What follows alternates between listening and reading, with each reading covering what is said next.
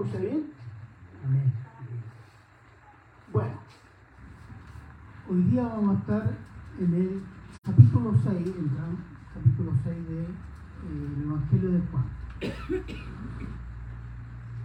En este capítulo el Señor Jesús hace una confrontación a sus discípulos, a sus muchos seguidores se presenta de tal manera que una parte de los discípulos definitivamente se van y otra pequeña parte se queda. Y vamos a ver hoy día la introducción de ese tema. La vez pasada sobre Juan 6 vimos el milagro que había hecho el Señor Jesús milagro que con cinco panes y dos peces alimentó a cinco mil hombres.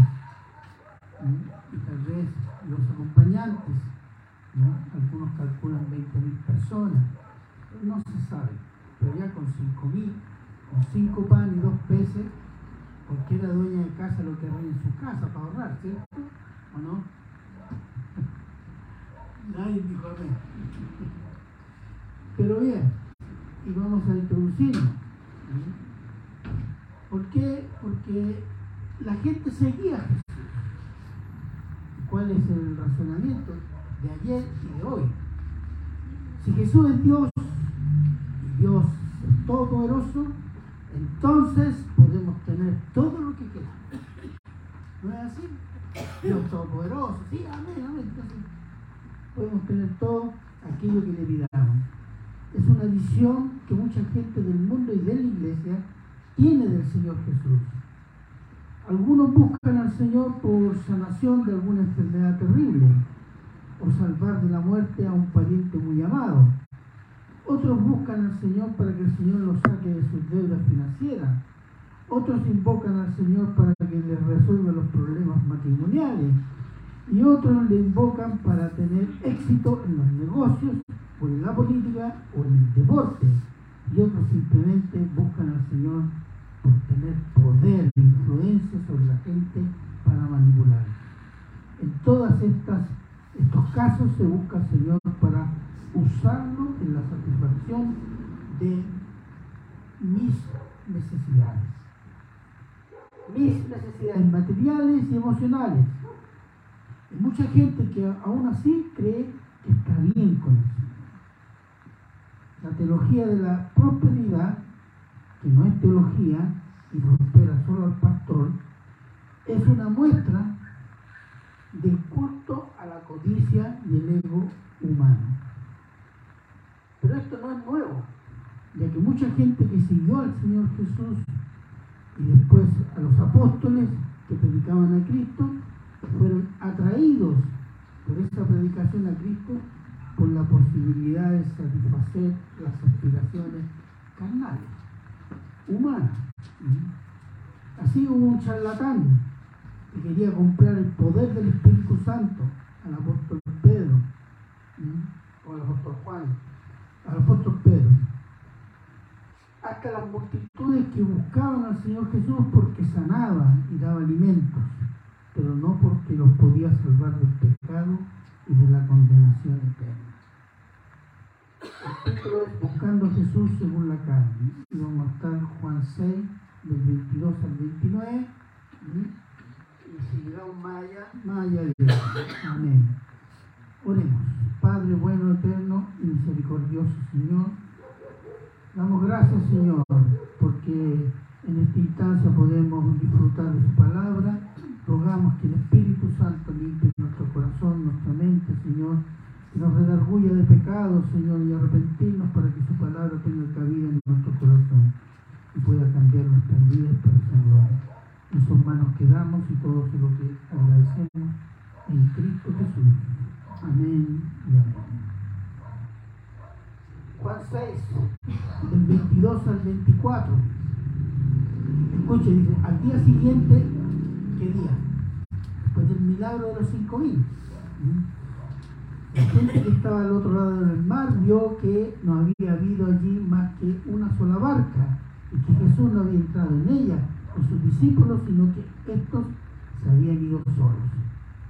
Pero otras barcas habían arribado de Tiberias junto al lugar donde habían comido el pan después de haber dado gracias el Señor. Cuando vio pues la gente que Jesús no estaba allí ni sus discípulos, entraron a las barcas y fueron a Capernaum buscando a Jesús. ¿Qué hicieron esta gente? Después del milagro, pan, los peces, fueron al mismo lugar donde había estado Jesús y habían comido pan. A desayunar. ¿Y qué sucedió? No encontraron a Jesús. No encontraron a Jesús. Entonces, ¿qué es lo que hicieron? ¿Dónde está? Hasta el otro lado. Vamos. Y partieron. ¿Cuántas barcas no dice? Pero seguramente mucha gente. Fíjese el tono de la gente. Se fue a buscar de nuevo. ¿Para qué? Para que se repitiera lo que habían experimentado el día anterior.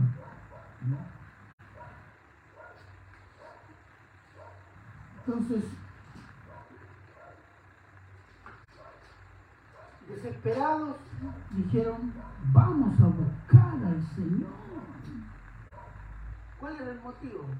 La comida del día. Ahora, se puede entender porque en ese tiempo conseguir la comida era mucho trabajo.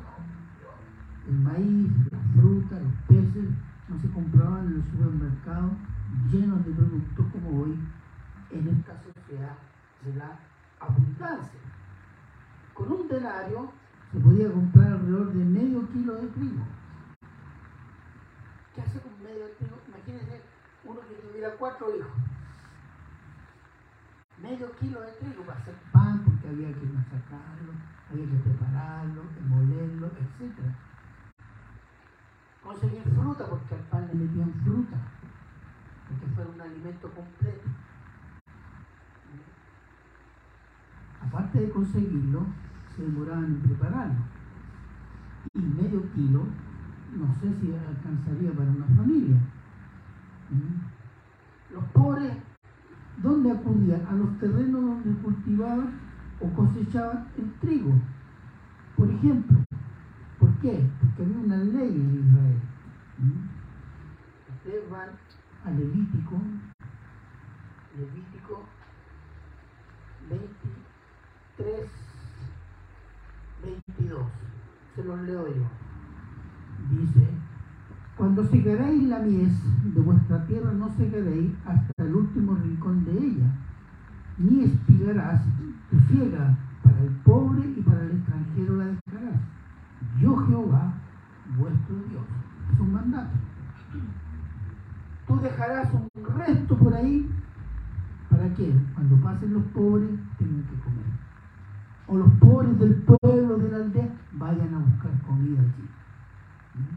Esa era una. ¿Qué es lo que hicieron los discípulos? Mateo 12.1. Por ejemplo, Mateo 12.1. Dice, en aquel tiempo iba Jesús por los sembrados en un día de reposo y sus discípulos tuvieron hambre y comenzaron a arrancar espigas y a comer. Es decir, hicieron lo que hacían los pobres. Esas espigas siempre estaban a borde de camino porque era para los pobres, los dejaban allí. Los recogieron, los limpiaron, los fregaron y comieron. Día de reposo, y hay toda una discusión ahí eh, entre el Señor Jesús y los fariseos. En general los pobres comían una sola vez al día. Así que cuando se les ofreció comer gratis, sin las fatigas habituales, corrieron hacia Jesús. Además sanaba a los enfermos, entonces eran multitudes que buscaban a Jesús. Estas razones de la multitud para seguir al Señor Jesús se pueden entender, pero no se pueden justificar. Recordemos que ellos eran judíos. Versículo 25. Dice, Y hallándole al otro lado del mar le dijeron, Rabí, ¿cuándo llegaste acá? Una pregunta un poco innecesaria. ¿Por qué le preguntan, ¿cuándo llegaste acá? ¿Cómo decir, ¿por qué estáis aquí y no estáis allá íbamos a desayunar nosotros? ¿Ah? ¿Cuándo llegaste acá? ¿Cómo llegaste acá? Fíjese, la gente cuando encuentra algo bueno, o algo, o alguien que hace, se apropia. Se apropia. Lo hacemos todo. Encontramos algo bueno, o una persona buena que me, me, me, me favorece, me apropio de esa persona, me apropio de ese algo. Y era el proceso que estaba haciendo esta gente. Y algo había sucedido el día anterior, o la intención que había sido el día anterior. Fíjese en el versículo 15, Juan 6, 15, que dice, pero le leo el 14, aquellos hombres entonces, viendo la señal que Jesús había hecho, dijeron, este verdaderamente es el profeta que había de venir al mundo. Pero entendiendo Jesús que iban a venir para apoderarse de él y hacerle rey, volvió a retirarse al monte El Sol.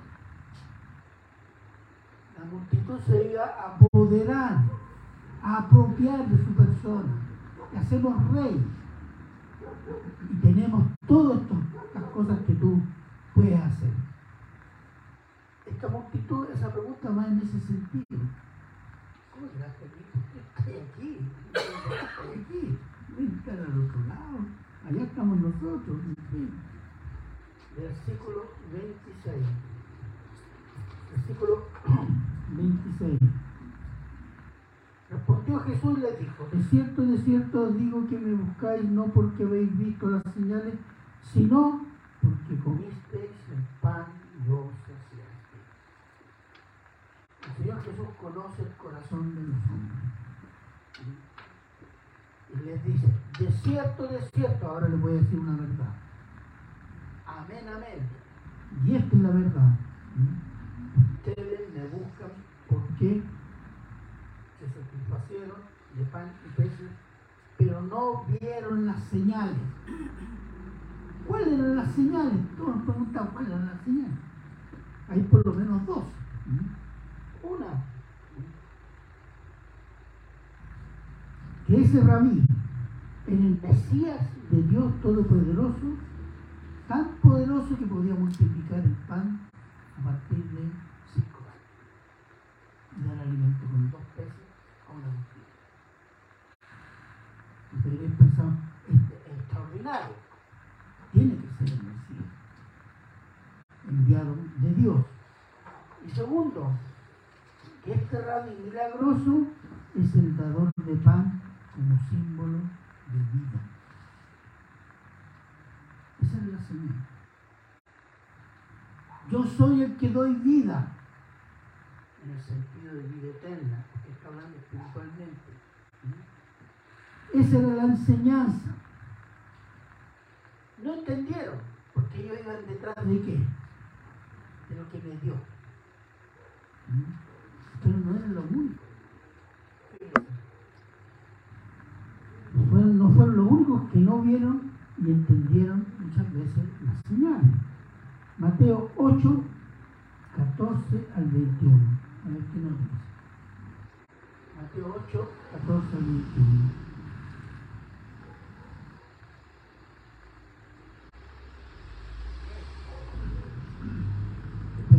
Marco, Marco, Marco. Disculpen.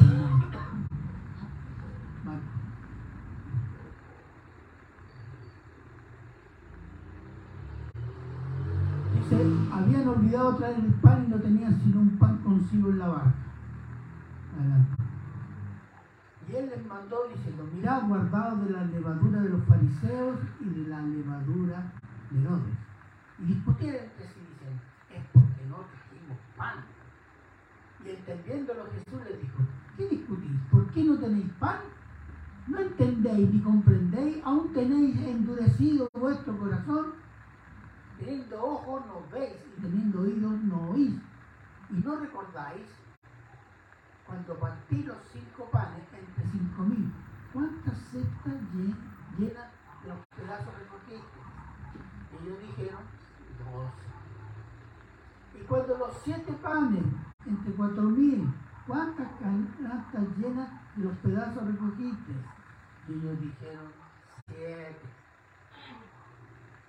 Y les digo, ¿cómo aún no entendís?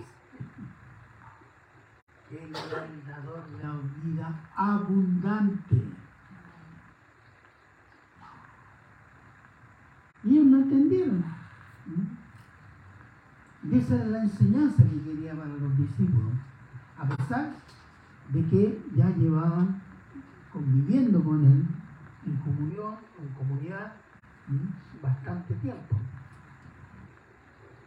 No veían ni entendían, debido a que aún tenían endurecido sus corazones. Aún tenéis endurecido vuestros corazones. Creían, pero no entendían. Mateo 16, 21 al 23. Ahí sí que está Mateo.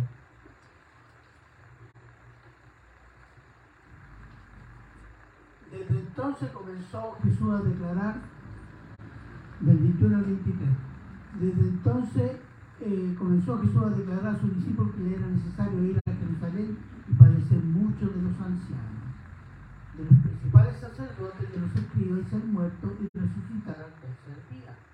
Entonces Pedro, tomándolo aparte, comenzó a reconvenirle diciendo, Señor, ten compasión de ti, en ninguna manera esto te acontezca.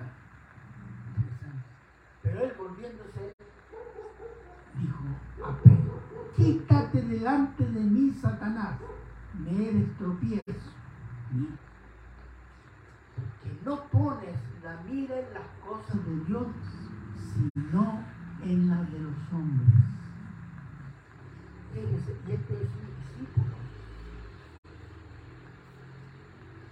Fíjese, el futuro apóstol Pedro tiene una visión todavía, por decirlo, menos humanista del Mesías. Una visión nacional del Mesías, limitado a Israel. Y, de la obra del Mesías, indudablemente. El que los judíos no pensaban que Jesús tenía que salvar a los gentiles. No, el Señor Jesús tenía que venir a hacer juicio a los gentiles, que eran perros inmundos. Ese era el concepto que ellos tenían. Y detrás del humanismo, ¿quién está? El diablo. ¿Por qué? Gran promotor de lo humano, porque con ello endurece el corazón del hombre hacia Dios. Oh, yo soy muy humano. Y Dios no tiene nada que ver, yo soy humano. Me preocupan las cosas humanas. Sí las cosas humanas hay muchas. Los asesinatos también son humanos. La pedofilia también es humano. Como también el, amor también es humano. ¿de qué cosa nos preocupamos? Entonces, endurecidos corazones, y esto a pesar de que hace pocos minutos Pedro le había declarado, tú eres el Cristo, el Hijo del Dios viviente. ¿Y qué le dijo el Señor? Esto no te lo reveló carne ni sangre, sino mi Padre que está en los cielos. ¿Cierto? Y aquí hay una cosa que tenemos que entender. Las cosas de Dios solo las podemos ver, entender y amar por obra de Dios en los hombres dominados por el pecado. Y una de las señales del dominio del pecado es el endurecimiento del corazón. ¿Y qué puede, quién puede quebrantar ese endurecimiento? Es solo Dios. El Señor se llegó a enojar, hasta enojar con sus discípulos. Mateo 17, 15, 18. Mateo 17. Señor, ten misericordia de mi hijo, cuando descendió del monte de la transfiguración, que es lunático, padece muchísimo porque muchas veces cae en el fuego y muchas en el agua. Y lo he traído a tus discípulos, pero no lo han podido sanar. A Jesús le dijo, oh generación incrédula y perversa, ¿hasta cuándo he estar con vosotros? ¿Hasta cuándo os de soportar? Si fija el Señor Jesús retando de esa manera a sus discípulos, ¿qué haría usted? ¿Ah? ya no nos servimos para nada, vámonos para la casa. Y mira lo que me dijo el Señor. ¿Por qué? Porque estando con Él, viendo las cosas que hacía, no entendía. Esa es una Yo fue la primera vez que lo vi me dio la risa. Si el Señor te tratara así, digo, sí, Señor, tiene razón, voy para la casa. No tengo nada que hacer. Pero así somos de duros. Dice, los discípulos que eran duros. Sí, nosotros somos igual, hermano. No nos creamos gran cosa. ¿Ah? Es por la obra del Espíritu Santo, nosotros andamos igual sin entender nada. ¿Mm? Entonces, aquí el endurecimiento se llama hombre de poca fe. La poca fe. Cultivar, la poca, cultivar, eh, no cultivar la fe, no crecer en fe, endurece el corazón. Por esta condición espiritual, esta condición espiritual no era exclusiva de judíos, seguidores de Cristo por comida o de los discípulos, sino que está presente hoy en muchas personas que se acercan al Evangelio o a las iglesias cristianas. Eso es así. Muchas iglesias, perdón, mucha gente, yo he conocido gente mía que llegaron a la iglesia en Recoleta a buscar pololo. ¿Por qué? Porque los cristianos no, no borrean. Perdón la expresión. Claro, porque son fieles. Entonces ellas fueron a buscar pololo cristiano. Imagínense. No quedó ninguna después. Hay gente que se acerca, cuando, se acuerda de Dios cuando? Cuando hay una aflicción grande. Es el momento que, no sé,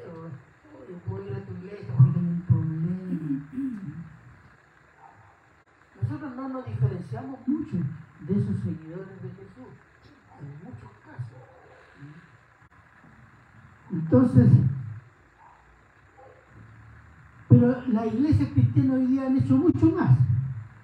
Han cambiado el evangelio de un Cristo salvador del pecado por un Cristo que es parecido al genio de la lámpara de Aladín. Tiene un deseo. Aquí está. Y eso ha significado la degradación del evangelio de Cristo, de Dios y de las iglesias.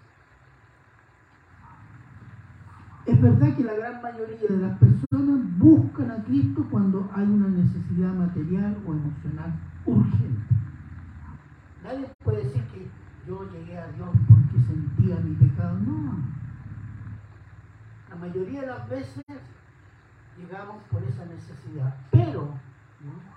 No todos se quedan en esa necesidad cuando el Espíritu Santo obra en algunos de ellos para que reconozcan su estado pecaminoso y su necesidad de salvación y ser convertidos a Cristo para crecer en santidad y amor a Cristo. Eso es así. No todos los que se han acercado a Cristo o a la iglesia o a la religión, como dice el mundo, por una necesidad urgente, algunos son convertidos, pero eso es la obra de quién? De Dios. Otra gente sigue en la iglesia y solucionó su problema y desapareció. ¿O no? Aquí hemos tenido esa gente. Meses diciendo, no, hicimos una casita, una casita humildemente, y servían, y tuvieron la casa, ¿eh? Dirán aquí, que sí, dicen, ahora por el trabajo, por familia, por trabajo encontró un buen trabajo, no lo vimos más. Pensaba que leíamos, pedimos bien, algo así. Pero hay mucho de eso. Y lo notamos en la iglesia. Los que se quedan, tienen, son los verdaderos convertidos.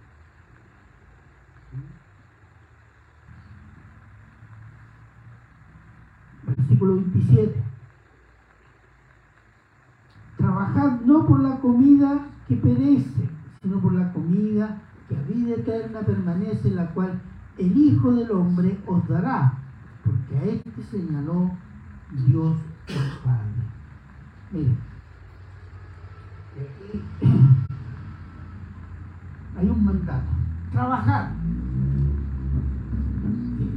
¿Está bien? No por la comida que perece, es decir, no por la comida habitual. ¿Significa esto que no debemos trabajar para alimentarnos, consumir los alimentos que necesitamos? Eso está diciendo porque algunos toman este versículo. ¿Ves? Que el Señor dice, busquemos las cosas eternas, pero no esto. No trabajemos para eso. ¿Mm? El flojo siempre es el curso. Y una es esta, hasta religiosa, ¿no? ¿Qué es lo que dice segunda de Tesalonicenses 3.10? Bueno aclararlo porque para que nadie se confunda. Segunda de Tesalonicenses 3.10. Porque también cuando estábamos con vosotros os ordenamos esto. Si alguno no quiere trabajar, tampoco coma. Ah, eso es. Bien comunista, ¿no? Ese es el principio. Trabaje y coma y bendiga a sus hermanos, bendiga a su familia, en fin. ¿no?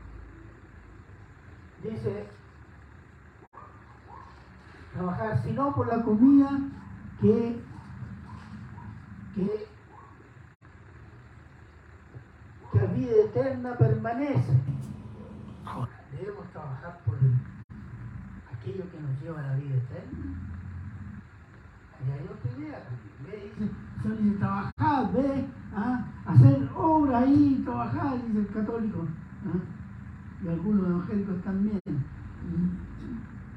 Debemos trabajar para ganar la comida en la vida eterna. ¿Qué dice Efesios 2.8?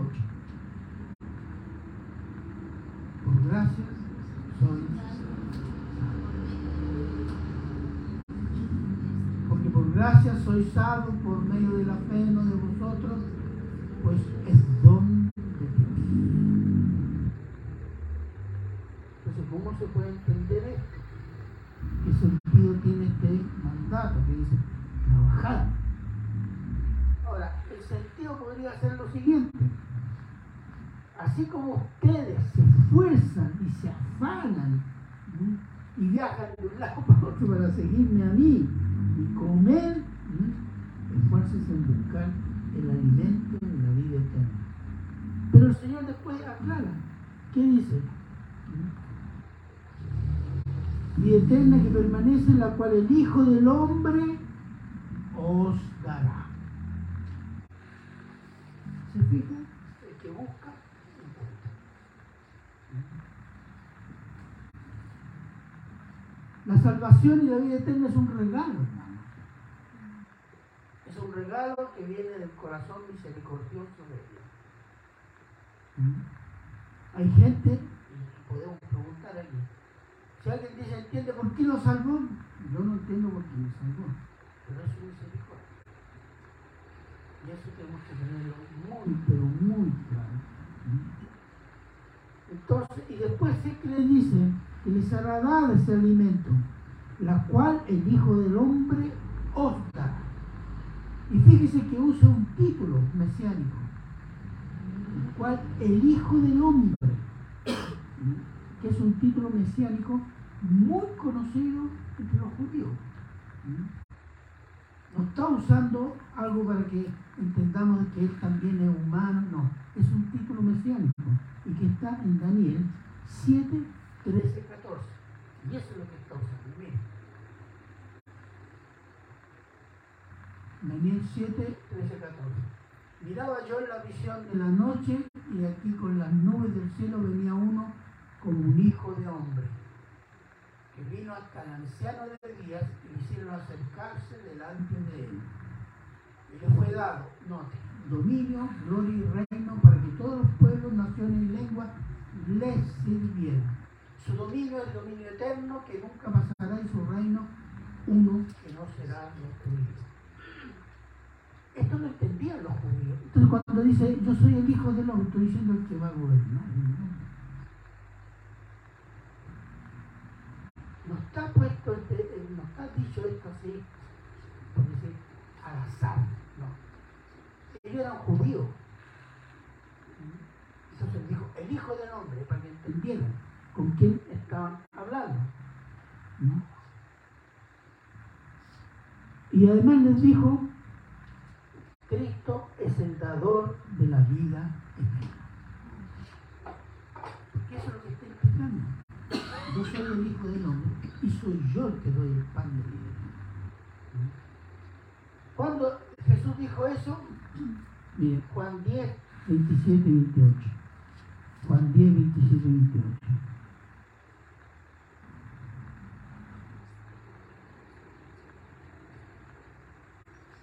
la cual el Hijo del Hombre os dará. Juan 10, 17, 28. Ya. Mis ovejas oyen mi voz, yo las conozco y me siguen. Yo les doy vida eterna y no perecerán jamás, ni nadie las arrebatará de mi mano. Mi Padre que me las es mayor que todos, y nadie las puede arrebatar de la mano de mi Padre que son los creyentes. Adelante. Yo y el Padre, uno somos. ¿Qué hicieron los judíos? Tomaron piedras para apedrearlo. ¿Y por qué me vais a apedrear? Porque obran por ninguna obra. Porque tú siendo hombre te haces Dios. Ellos entendieron perfectamente, solo que no creyeron que Él era el Hijo de Dios el Mesías, el que venía de Dios, el que en la eternidad tenía la perfecta y completa comunión, Padre, Hijo y Espíritu Santo. No le creyeron. Pero eso es lo que está diciendo. Yo soy el Hijo del Hombre. Cuando dice el Hijo del Hombre, los judíos no decían nada, pero entendían. ¿Mm? Versículo 28. 28, ¿qué dice? Entonces le dijeron, ¿qué debemos hacer para poner en práctica las obras de Dios? ¿Qué debo hacer para ser salvo? cuáles, ¿Cuáles son las cosas, que, las obras que debo hacer? ¿Qué esfuerzo debo hacer? ¿Qué trabajo debemos hacer para ser salvo? Buena pregunta. Entonces el Señor Jesús les da una sola obra, versículo 29. Respondiendo Jesús les dijo, esta es la obra de Dios, que creáis en el que Él ha enviado. Creer. Eso es. Es el trabajo que tiene que hacer el cristiano. O el que, el que busca al Señor. Creer. Ahora, la palabra creer, ¿qué significa? ¿Mm? Confiar, someterse. Entonces, está implicado en el creer la confianza y el sometimiento. Eso es lo que está implicado. Y eso es por creer, por fe, por sometimiento, por confianza, somos salvos.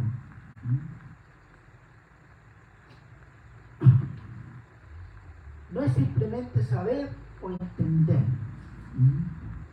Dice, no, si yo creo porque yo sé que existe.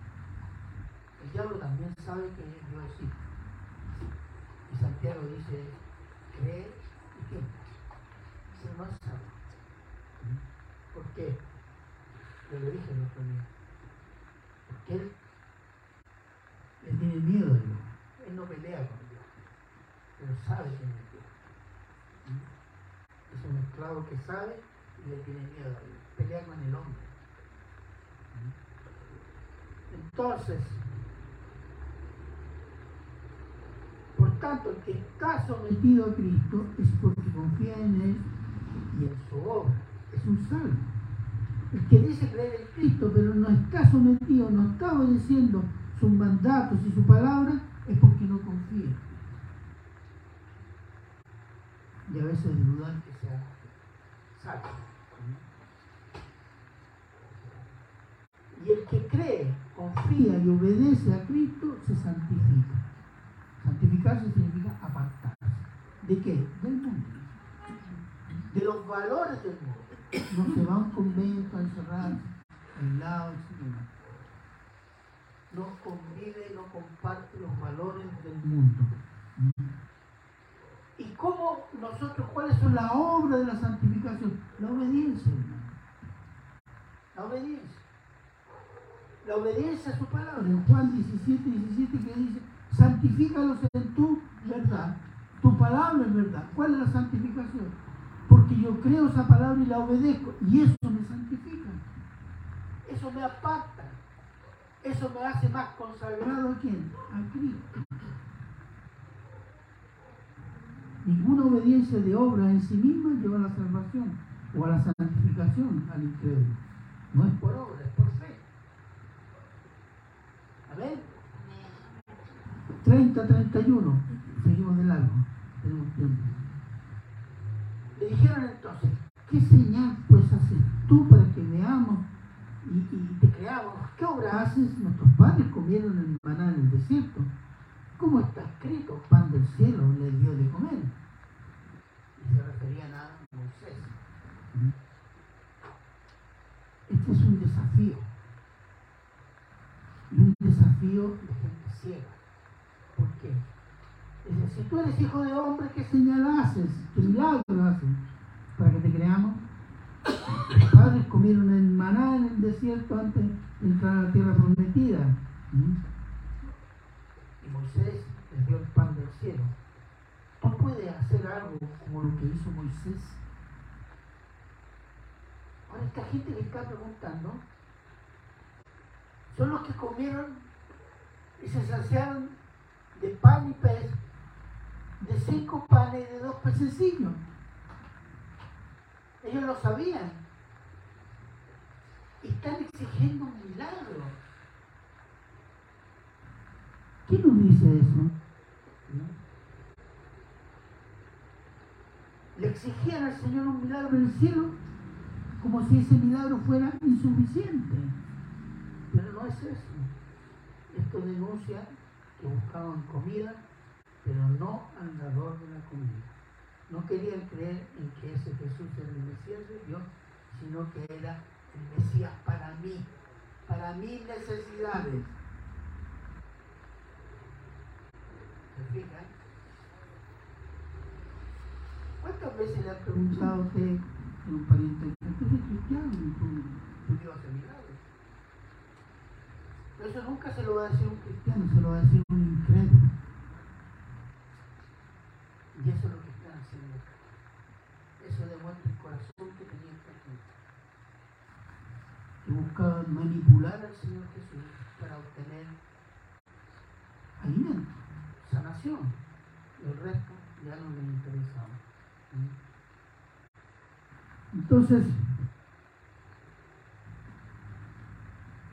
el Señor les da una respuesta indirecta, 32-33.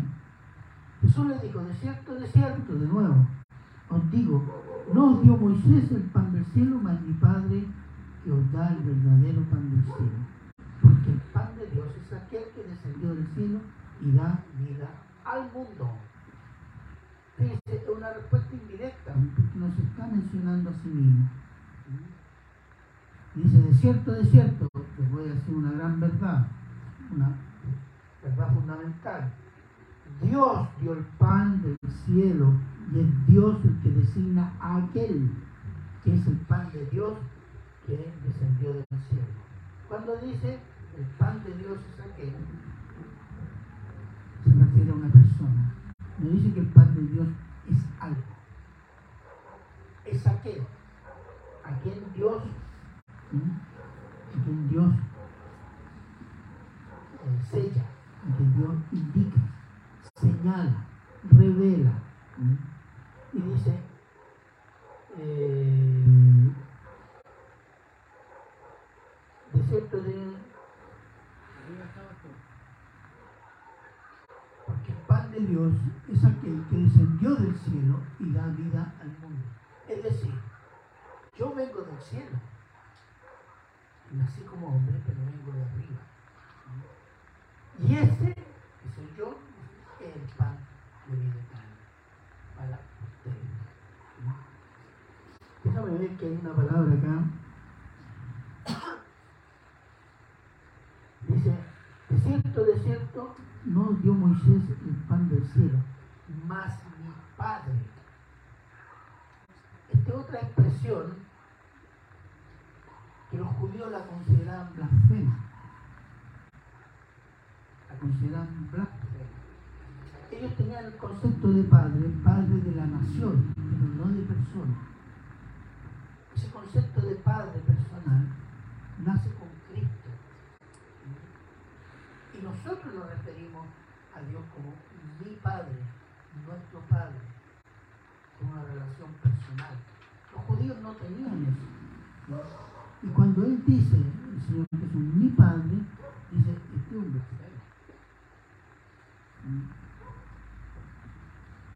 ¿Por qué? Veamos Juan 10, 30, 33. Lo mismo en delante. Yo y el Padre uno somos.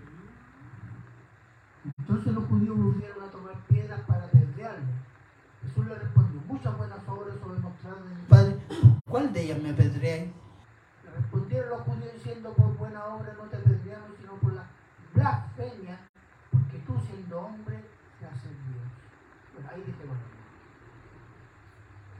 Y tenía razón. Y como ellos no creyeron, y le consideraron una blasfemia, decirse hijo de Dios es hacerse Dios. Es una buena enseñanza para los testigos contra Jehová. Que dicen que Cristo no es Dios. Pero los judíos lo sabían, pero solo que no le creyeron. Esa es la diferencia. Versículos 34 y 35. Le dijeron, Señor, danos siempre ese pan. Jesús les dijo, yo soy el pan de vida. El que a mí viene nunca tendrá hambre. Y el que cree en mí, en mí cree, no tendrá sed. Aquí hay una respuesta directa. Pero dice el que va a venir, el que el hijo del hombre. Yo, yo, yo, yo soy. Yo soy. ¿Mm? Ese pan de la vida eterna. Pero es interesante la, la, de los, judíos. Le dijeron, Señor, danos siempre ese pan. Están pensando que, sí, danos siempre ese pan, por así, para no andar mucho tiempo detrás de ti. Danos, que podamos tener siempre ese pan. Pero están pensando en el alimento del cuerpo, en el alimento material, no en el alimento espiritual. Pero cuando se presenta que el pan no es algo, es una persona. Cuando dice, él es el pan de Dios, oh, Dios mío, ¿qué, qué onda? Sorprendido. Y además le afirma claramente.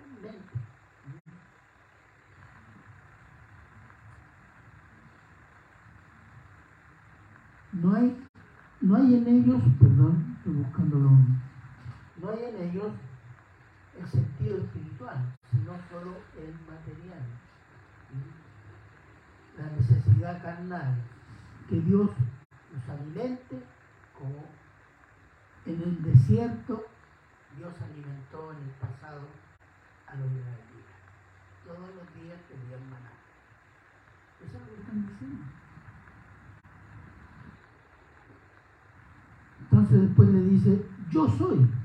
Y dice, el que viene a mí nunca, subrayo, nunca tendrá hambre. El que cree no tendrá sed jamás.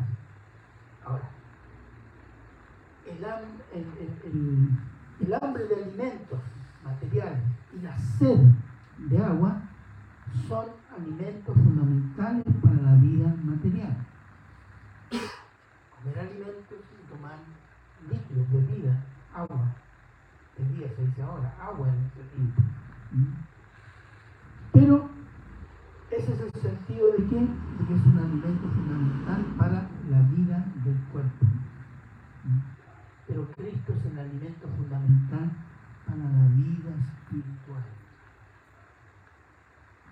No hay otro alimento.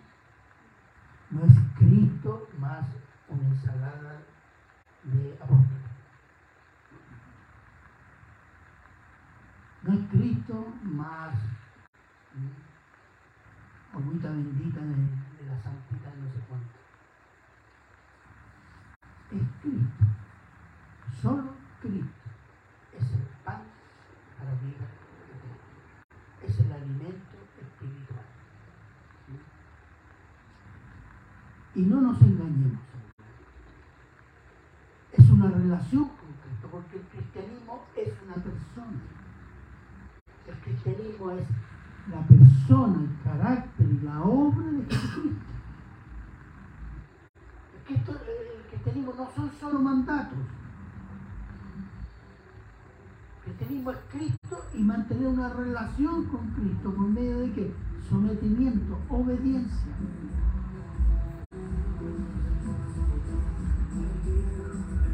Mucha gente vive el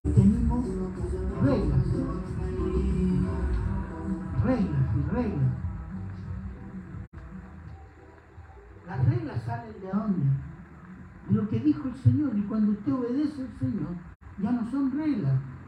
¿Por qué? Porque yo amo a mi Señor y lo obedezco en todo. Es sometimiento por amor.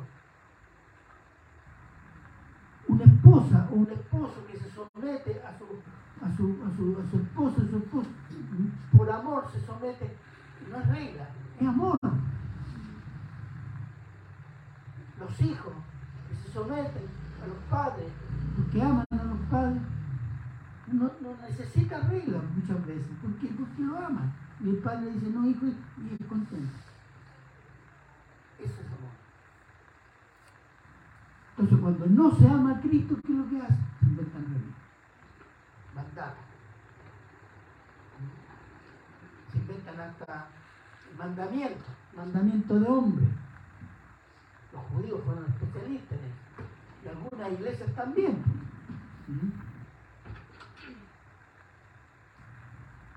Entonces, lo central, y aquí viene de aquí adelante en el capítulo 6, viene todo el discurso del Señor Jesús sobre el pan de vida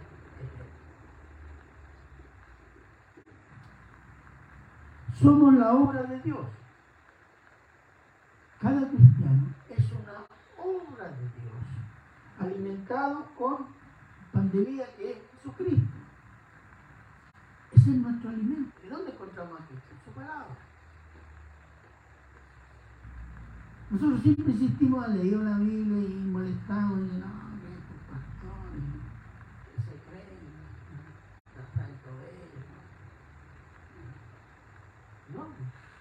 Hay que saber lo que es Esfuércese en estudiar la palabra, para obedecer la palabra. En conocer y amar, tener comunión con Cristo por medio de su palabra. No hay otra manera, hermano.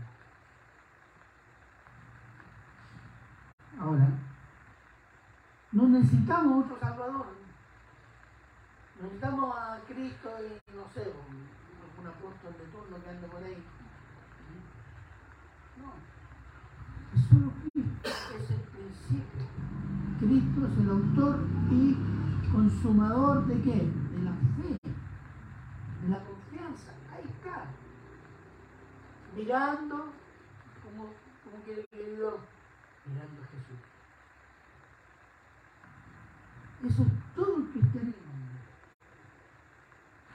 Cuando usted conoce a Jesús, no va a necesitar reglas porque lo va a obedecer así, porque lo ama. Las reglas dicen sí, está bien. Yo lo obedezco, no porque es la regla, sino porque lo ama. Ahora, la pregunta, ¿cómo Dios nos lleva a creer ¿Y cómo nos alimentan de Cristo? ¿Cómo lo hacen? Ahí lo vamos a ver la próxima vez en el capítulo 6. ¿Vale? Oremos. Padre bueno, eterno, misericordioso Señor. Te damos gracias, Señor, porque su palabra eh, en Juan es tan clara, Señor. Muestra al Señor Jesús, el Dios hecho hombre, y toda su obra y su poder para con los creyentes, para con los que aman a Dios y con los que Dios ama, gloria de su santo nombre. Gracias, Padre, por esta misericordia y se lo agradecemos en Cristo Jesús.